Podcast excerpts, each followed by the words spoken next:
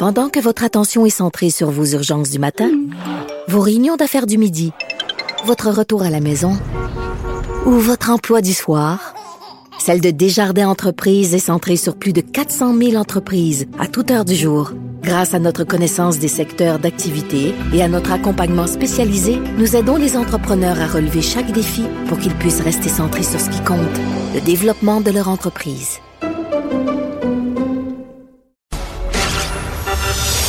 Geneviève Peterson. Vanessa Destinée.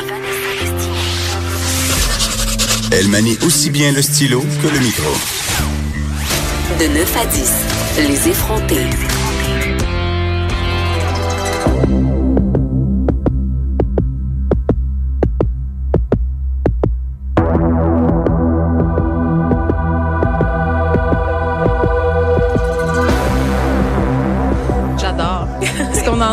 C'est la musique euh, de la série Stranger Things. Si vous l'avez pas vue, cette série-là, c'est euh, sur Netflix. Garochez-vous. C'est bon, hein?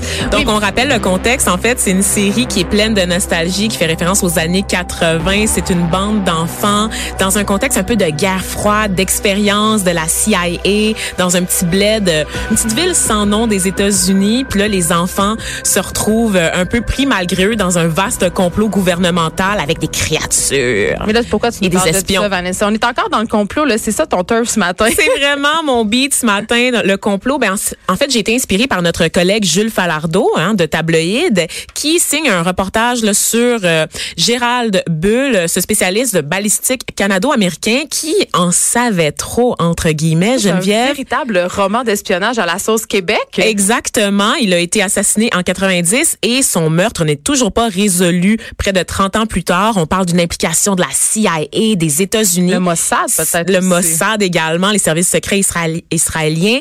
Et donc, c'est aussi l'objet d'un podcast présenté par Normand Lester sur les ondes de Cube Radio. Donc, allez voir ça sur Tabloïd et Cube Radio.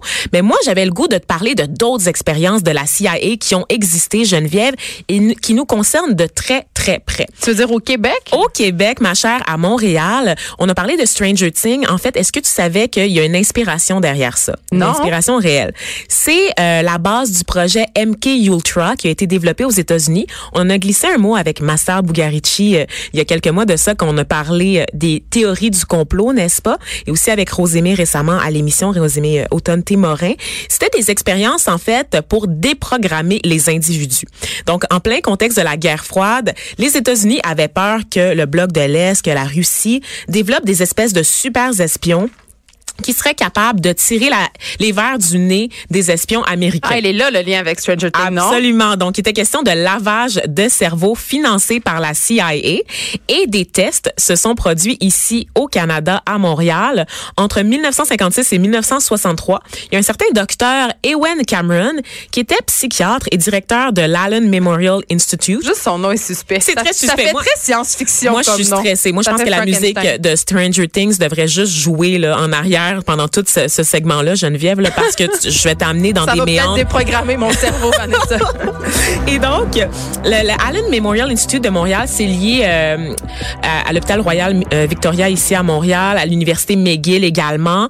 Euh, il fait des tests de déprogrammation du cerveau sur des patients qui sont atteints de dis- diverses formes de maladies mentales. Donc, on pense à la dépression, à la bipolarité, qui à l'époque sont un peu louches. Tu sais, dans les années 50-60, c'est pas aussi euh, Oh, mais ce sont des traitements très violents pour des maladies mentales, somme toute assez soft, entre guillemets. là. Ben, à l'époque, comme je te dis, on savait pas. Tu sais, on, on- je pense que c'est encore l'époque où on, on qualifiait toutes les femmes sur les SPM d'hystériques. Là. J'aurais été clairement envoyée à cet hôpital et j'aurais subi des électrochocs violents, j'en suis persuadée. Toi et Émile Niligan, vous auriez été internés d'abord parce que toi, t'es hystérique, Émile Niligan parce qu'il était gay. Oh, mais donc, ça aurait donné des beaux poèmes.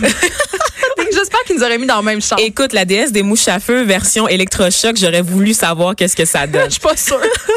Et donc, euh, en fait, les, les, euh, les lois sur l'accès à l'information nous ont permis de découvrir, en fait, que ce programme-là s'est échelonné là, sur euh, plusieurs années entre 1940 et 1963 euh, à Montréal. Il y a des Canadiens qui ont été dédommagés par le gouvernement à l'époque quand ça a commencé à sortir, mais seulement neuf, alors qu'on estime qu'il y a plusieurs centaines de personnes qui ont servi de cobayes à ce docteur-là.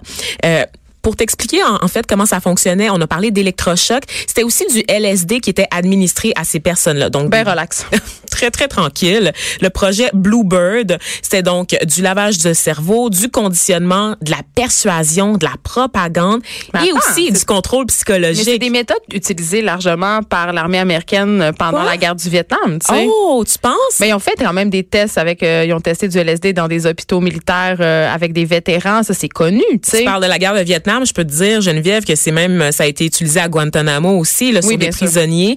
Euh, donc, des techniques où est-ce qu'on va, par exemple, donner du LSD à quelqu'un, puis ensuite l'isoler dans une chambre noire pendant deux, trois jours, sans eau, sans nourriture, sans contact avec un autre humain. De quoi rendre fou la majorité des personnes. On parlait de Stranger Things, mais cette histoire-là, ça a inspiré d'autres trucs. Tu penses à la série Jason Bourne également. Tu penses à Eyes Wide Shut, à Orange Mécanique. Donc, les techniques de torture de la CIA, c'est comme connu un peu depuis longtemps, puis ça a inspiré beaucoup de choses dans la culture populaire. Mais pour revenir à Stranger Things, c'est le personnage d'Eleven qui est inspiré de ces événements-là, parce qu'on rappelle que dans la série, euh, Eleven est un enfant qui est né en quelque sorte. Et là, je m'excuse, je révèle un punch pour ceux qui l'ont pas vu, mais des divulgateurs. oui, c'est un divulgateur. Euh, elle est née dans un hôpital psychiatrique en guillemets, puis on essayait d'en faire un super espion. Donc ça, vient carrément de là. Et c'était sa mère dans le fond durant sa grossesse qui avait reçu ces électrochocs, qui avait euh, reçu en fait des, des messages dans des écouteurs, des messages enregistrés à répétition qu'on fait jouer non-stop, les électrochocs, des sommeils aussi provoqués par d'autres drogues sur plusieurs jours, des douches chaudes ou glacées, donc vraiment des asiles de fous comme on voit dans les films d'horreur. On rappelle aux auditeurs qu'on parle de la réalité et non de la fiction en Exactement. ce moment. Ça s'est passé ici à Montréal. Et d'ailleurs, j'ai le cas de Jane, Jean Steele, qui est une Montréalaise qui avait été internée au Allen Memorial Institute après avoir perdu un enfant. Elle avait en fait souffert de dépression à l'époque, postpartum, après la naissance de son deuxième enfant. Donc c'était comme c'était comme too much à gérer pour elle et sa famille inquiète avait décidé de la faire interner parce que c'est ce qu'on faisait avec les femmes un peu agitées à l'époque. On les envoyait dans des instituts, dans des asiles. Évidemment, ils savaient pas que euh, l'institut offrait le programme de MK Ultra et cette femme-là a été utilisée contre son gré comme cobaye. Sa famille, on rappelle, a payé de l'argent pour qu'elle soit internée. Fait que c'est comme de l'argent qui, vient de partout. C'est ça du qui financement de la CIA, du financement du gouvernement canadien, avec le support de l'université McGill, avec le support de l'hôpital Royal Victoria. Tout ça pour mener des expériences inconnues du grand public sur des gens non consentants. Donc Vanessa, ce fameux docteur-là, le docteur Frankenstein, le docteur Cameron, lui, euh, sous couvert de faire euh, des tests scientifiques, de vouloir faire avancer la science en termes de santé mentale, est-ce qu'on peut dire carrément qu'il travaillait pour l'armée? Est-ce que c'est est-ce que c'est prouvé?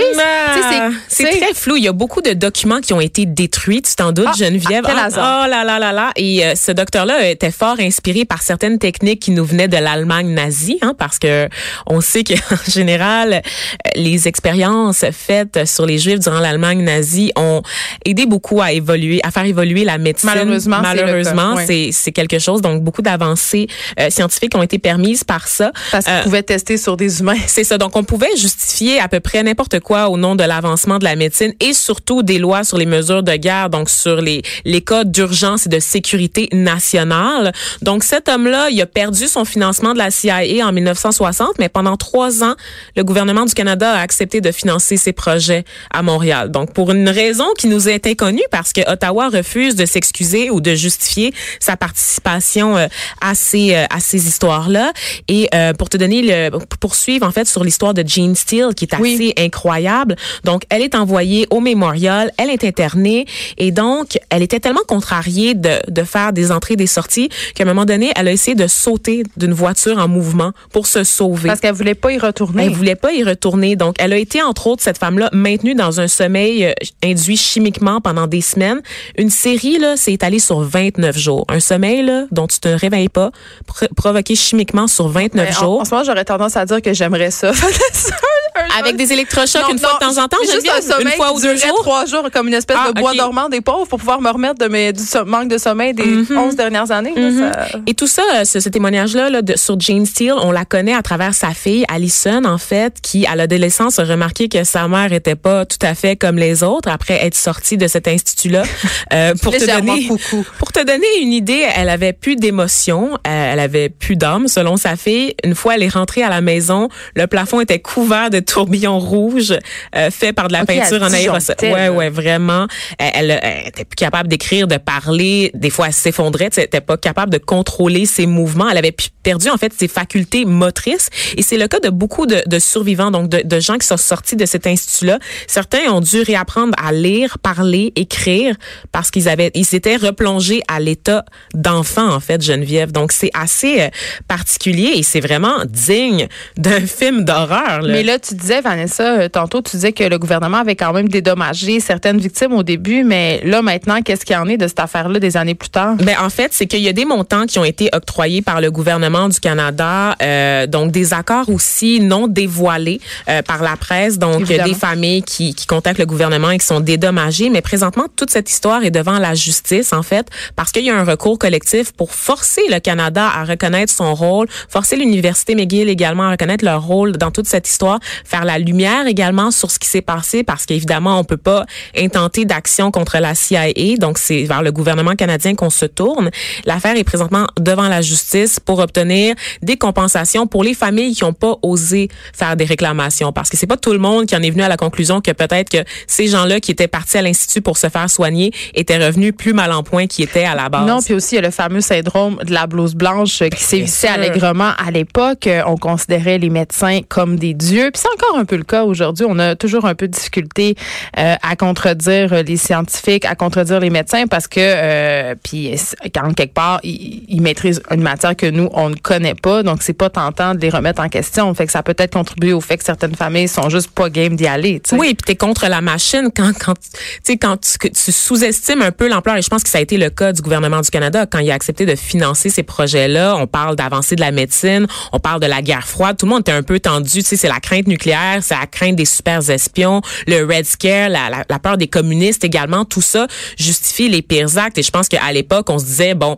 c'est des travaux qui vont faire avancer la médecine, c'est des travaux qui vont garantir la sécurité des Canadiens. Mais on avait sous-estimé l'ampleur ou peut-être la cruauté de Ben, cet homme-là. En fait, le prix humain qu'il faudrait payer pour venir à bout de ces recherches-là.